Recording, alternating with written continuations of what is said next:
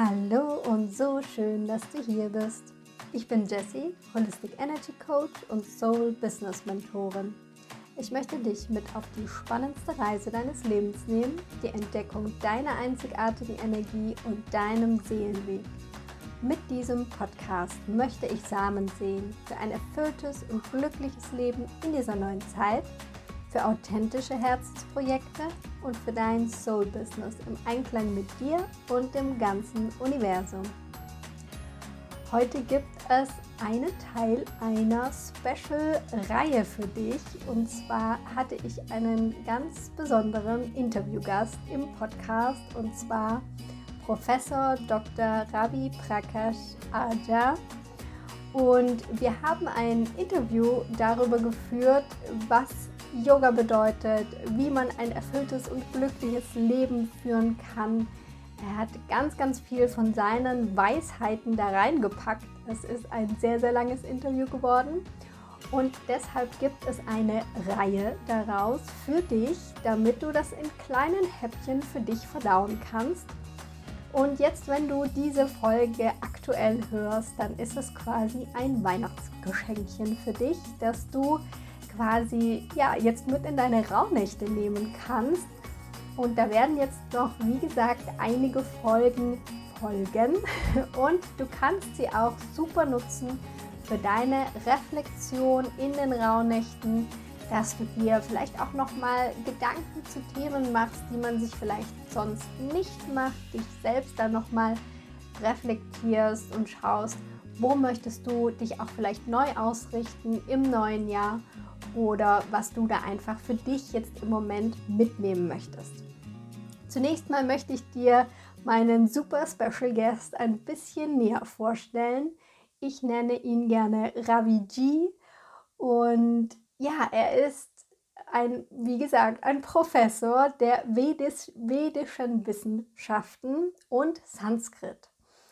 Und er macht das schon seit vielen, vielen Jahren. Er ist im Moment auch noch der Direktor einer Universität und zwar der Mahar Maharshi Dayanand Saraswati University in Indien.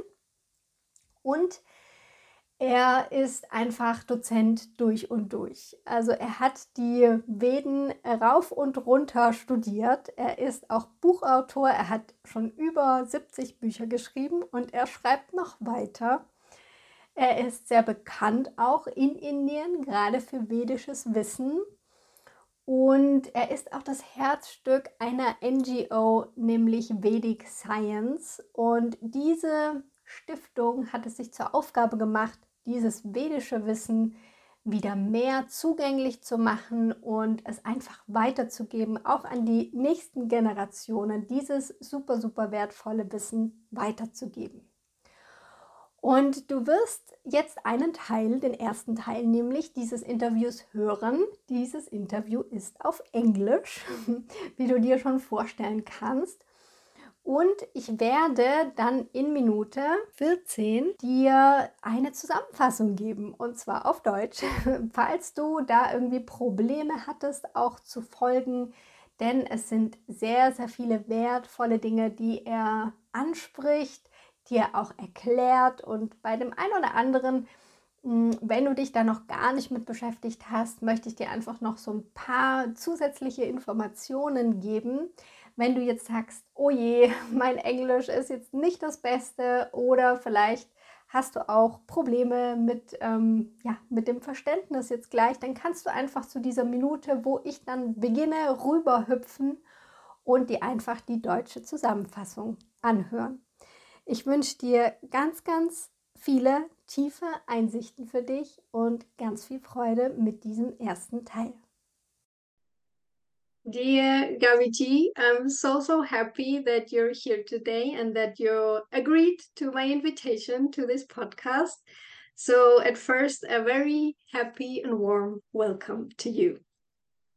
Thank you very much. I'm also honored that uh, you considered me worth interviewing uh, in your podcast.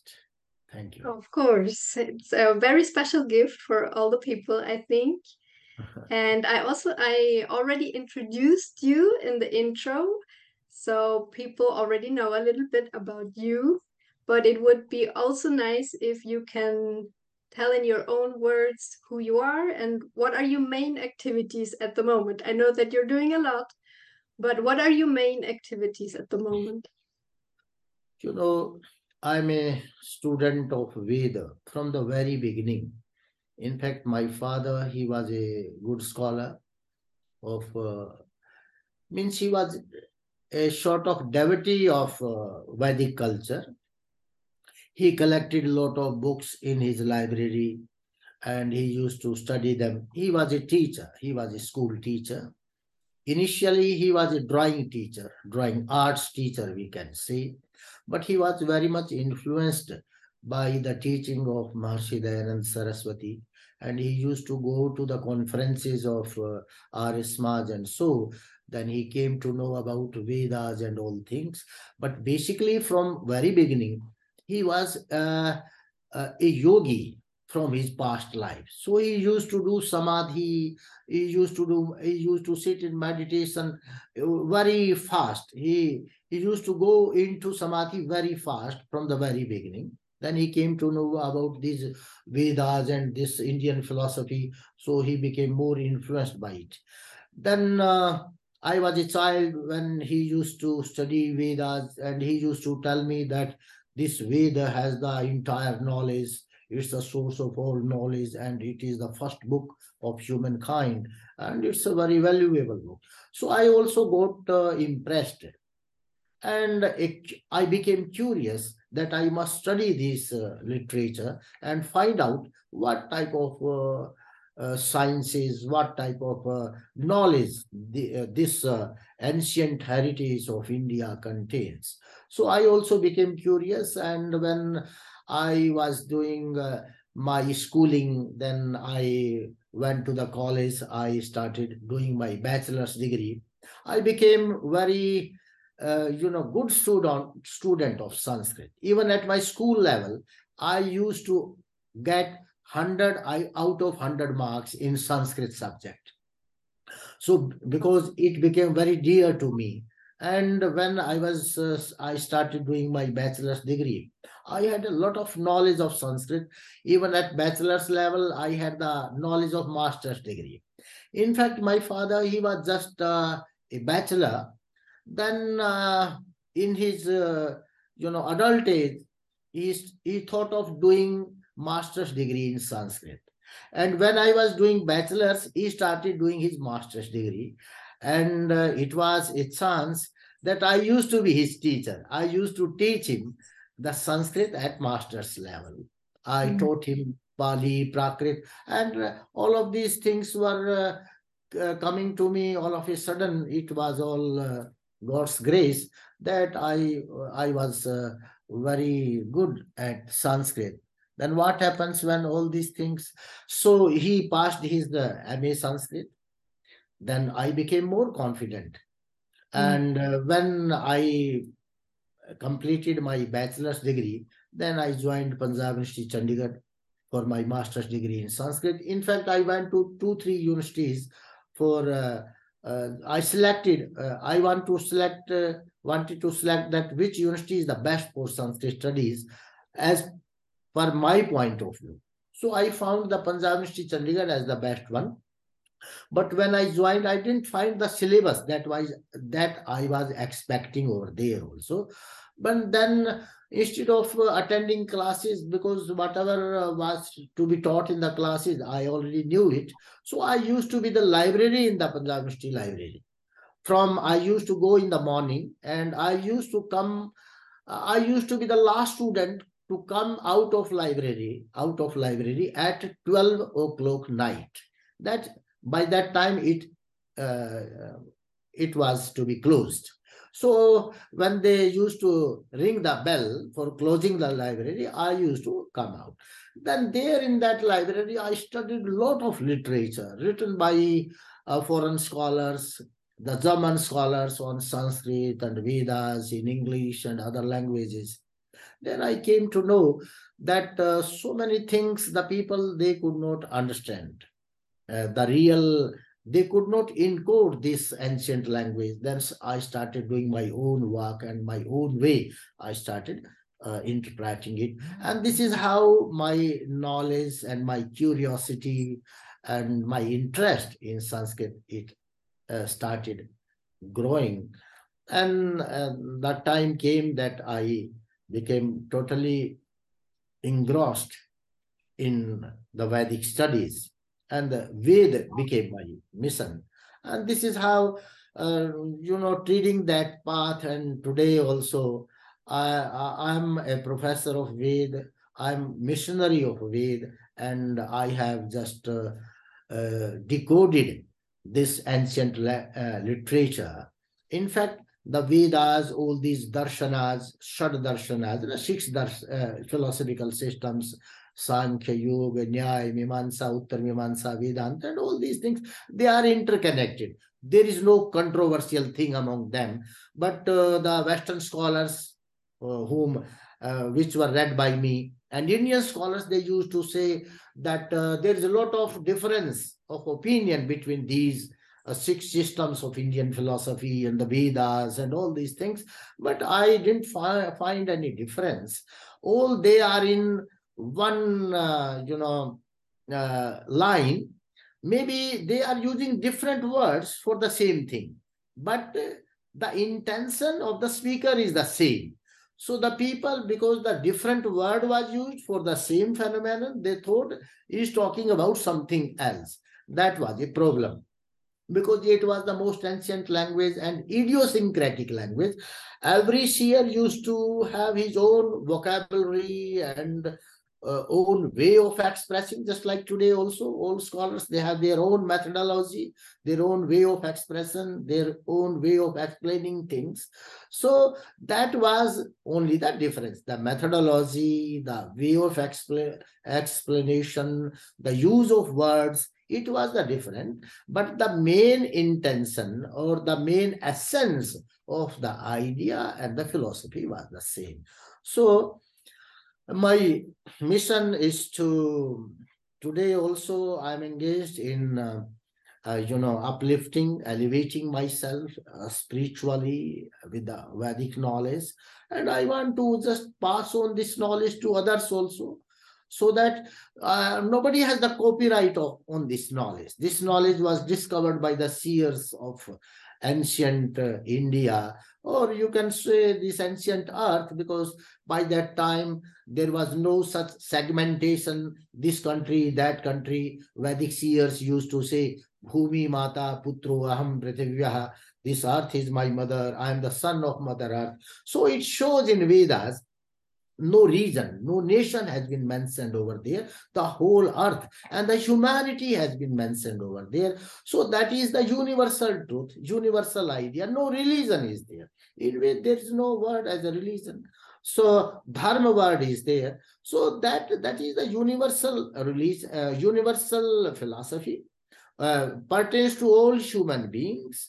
So nobody has a copyright over it, just like this copyright things in, in today's world of consumerism and materialism. People want to have copyright because they want to make more money. But here, in so far as the realm of spirituality is concerned, the money has no matter in it.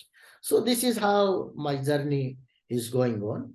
And I'm happy when I, I'm able to teach somebody a good thing or reveal some secrets of Veda to somebody uh, wherever he is uh, that is a moment of uh, bliss for me, happiness for me. Wow, that sounds really, really nice and a really interesting journey that you have. Yeah. So, hier in dieser ersten Folge dürftest du jetzt einen ganz, ganz tollen Einblick bekommen in die Geschichte von Raviji, wie er überhaupt dazu gekommen ist, so ein Experte auf diesem Gebiet zu werden.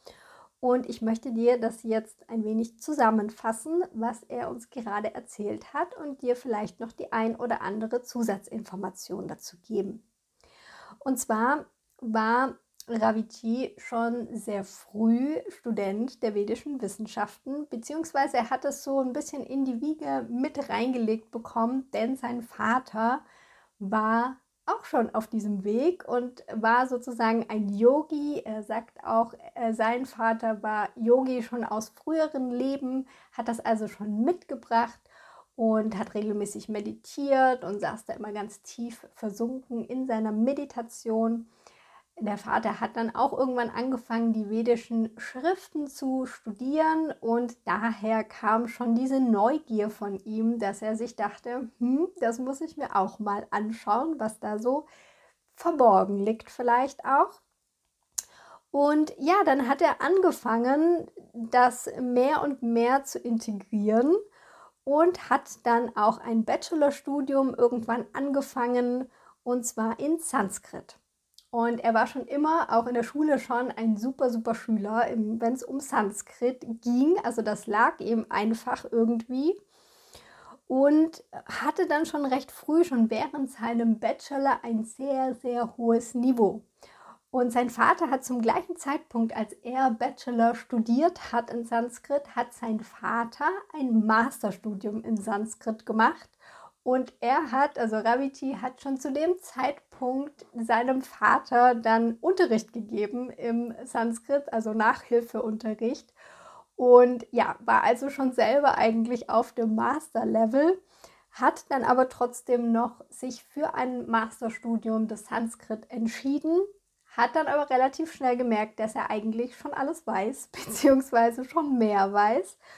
Und was hat er gemacht? Er hat dann mit diesem Wissen angefangen zu arbeiten. Er hat also diese Schriften, die alle auf Sanskrit sind, hat er angefangen zu arbeiten und sich da sozusagen selber reinzuwühlen. Und wenn ich sage reinzuwühlen, er hat auch eine sehr nette Anekdote erzählt, dass er immer in, immer in der Bibliothek sozusagen zu finden war. Er ist da morgens rein und war da den ganzen Tag bis zur Mitternacht. Und da hat dann die Glocke geläutet und da wurde er quasi rausgeschmissen und da musste er dann wieder nach Hause gehen.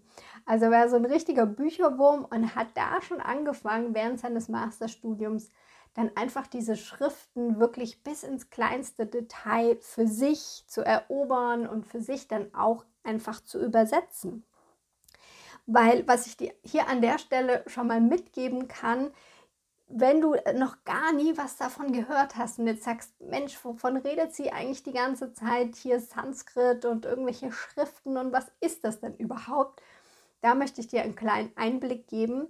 Und zwar diese Schriften, von denen wir jetzt sprechen, sind sozusagen die ältesten Schriften, die es auf der Welt gibt. Und Sanskrit ist auch eine so, so super alte Schrift, die auch heute gar nicht mehr gesprochen wird. Das bedeutet, es ist natürlich eine sehr große Herausforderung, diese Schriften zu übersetzen, denn man muss natürlich ganz, ganz fein jede Nuance dieses Textes, der übrigens immer in Versform geschrieben ist, übersetzen, weil wenn nur ein kleines Wörtchen sozusagen nicht stimmt, dann verändert sich der komplette Sinn dieses Satzes. Und auch in diesen kleinen oft sehr kurzen Versen steckt einfach in jedem Wort eine so, so tiefe Weisheit drin, dass es sich lohnt, wirklich jedes einzelne Wort zu studieren. Und das war halt auch für Raviti so eine, ja, so eine große Faszination daran, das wirklich zu entschlüsseln. Er hat quasi den Code geknackt von Sanskrit, könnte man sagen, und hat es wirklich wieder zum Leben erweckt. Also hat diese alten Schriften wieder zum Leben erweckt. Warum ist das denn jetzt so wichtig? Weil man könnte ja sagen, okay, es ist eben eine alte Schrift und ja, gut, wenn man da jetzt irgendwie affin ist, dann ist das vielleicht ganz nett, das zu tun. Und da möchte ich dir auch noch was mitgeben, und zwar diese Schriften, sagt man, die sehr, sehr lange zurückgehen, also die ja, es gibt verschiedene Schätzungen, sagen wir mal so. Und es, die sind auf jeden Fall mindestens 5000 Jahre alt. Und das muss man sich mal auf der Zunge zergehen lassen. 5000 Jahre alt.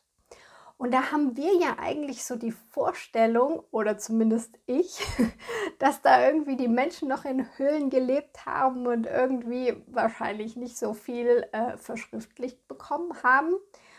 Und da dürfen wir einfach unser Verständnis nochmal komplett umdrehen, weil was Yoga sagt und auch die Schriften sagen, ist, dass diese, ja, diese Werke, das sind wirklich zum Teil auch sehr, sehr große Werke, ähm, dass diese Werke zwar von Menschen geschrieben sind, aber diese Menschen waren sehr, also man sagt auch Rishis auf Sanskrit, die waren sehr, also die haben noch die komplette Anbindung nach oben gehabt.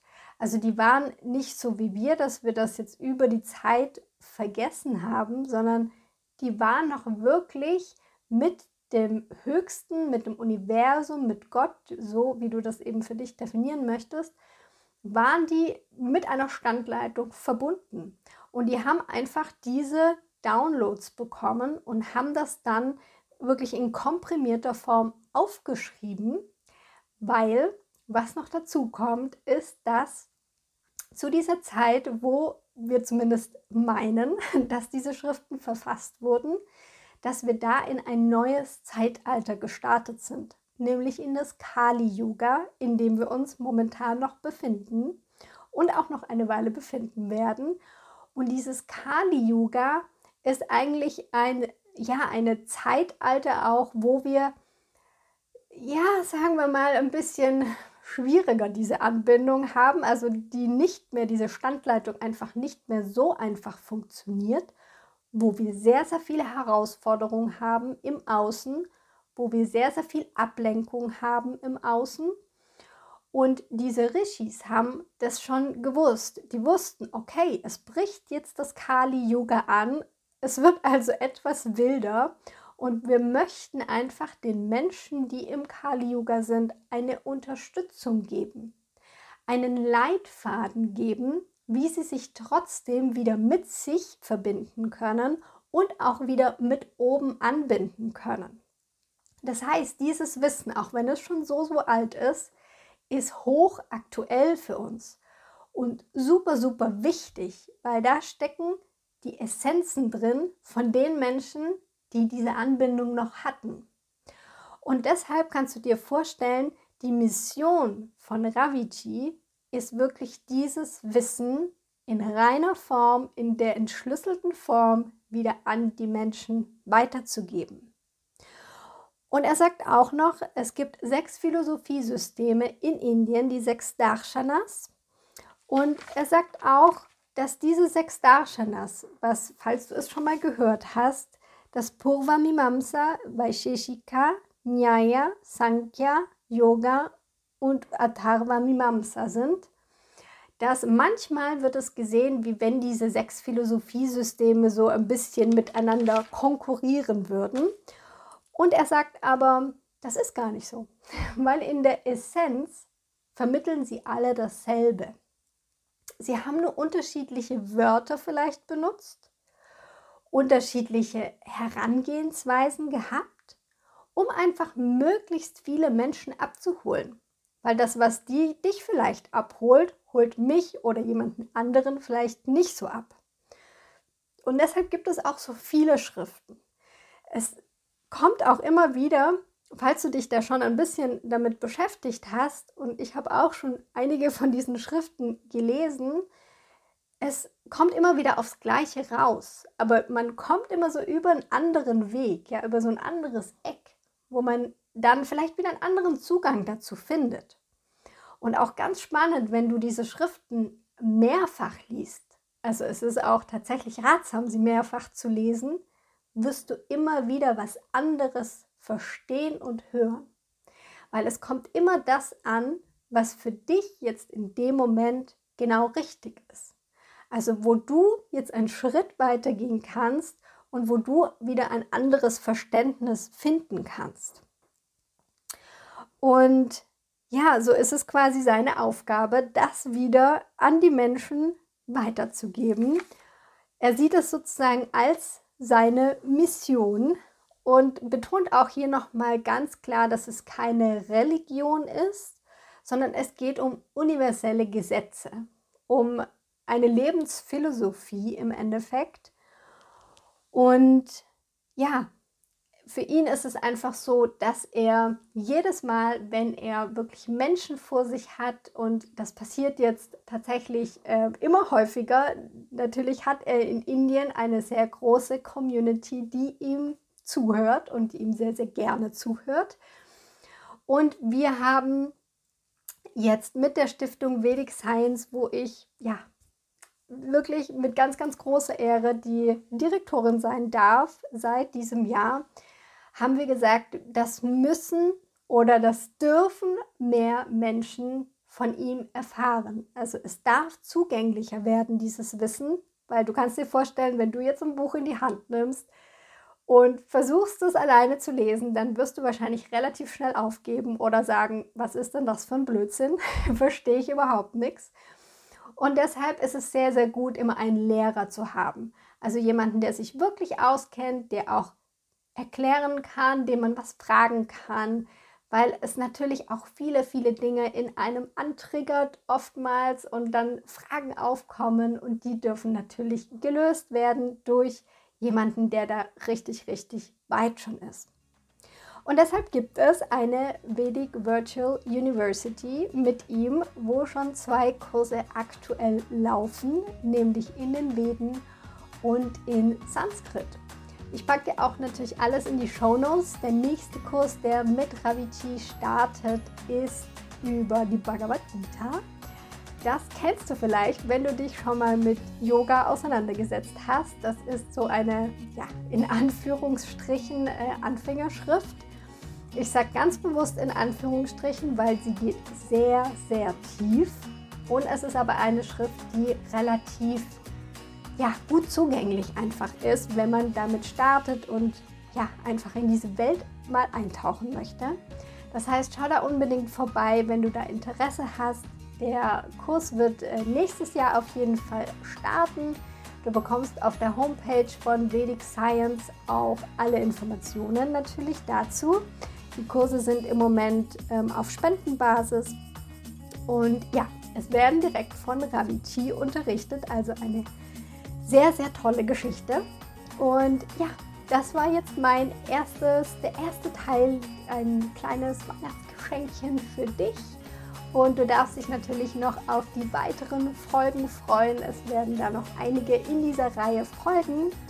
Und ich wünsche dir schon mal wirklich ein frohes, frohes Fest. Genieße es, was immer du tust, egal ob Trubel ist, ob du es ganz besinnlich für dich angehen lässt. Ich wünsche dir auf jeden Fall schöne Feiertage und bis ganz bald. Namaste, deine Jessie.